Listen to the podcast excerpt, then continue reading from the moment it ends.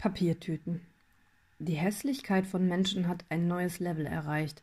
Dummheit ist eine Sache für sich, hatten wir schon. Respektlosigkeit, manipulative Charaktere, narzisstische Egozentriker, Psychopathen, gestörte Soziopathen und seltsame Vögel auch.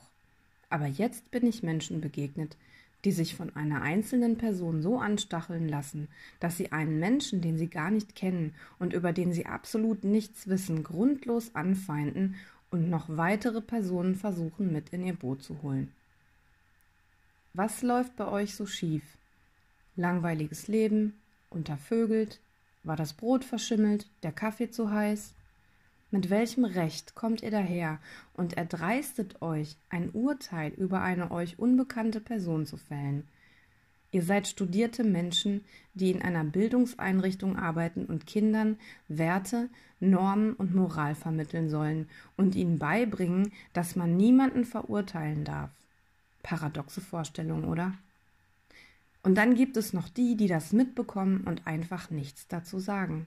Diese Menschen sind ja mindestens auch hässlich. Wegschauen ist im Zweifel eben auch unterlassene Hilfeleistung.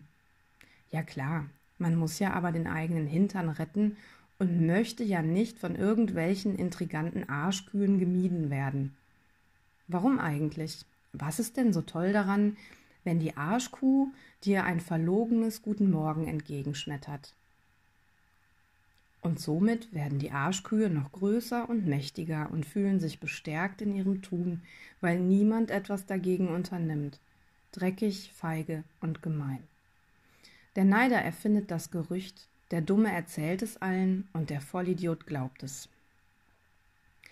Es gibt immer mehr Menschen, bei denen ich mich frage, ob der Kopf nur die Sicherungskopie vom Arsch ist. Was glaubt ihr denn, wie groß das Selbstbewusstsein derer ist, die es nötig haben, andere abzuwerten.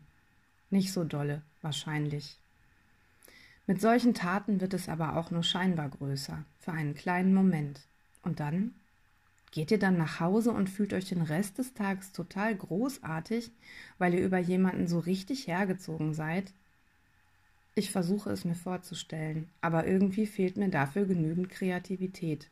Stricken könnte befriedigender sein.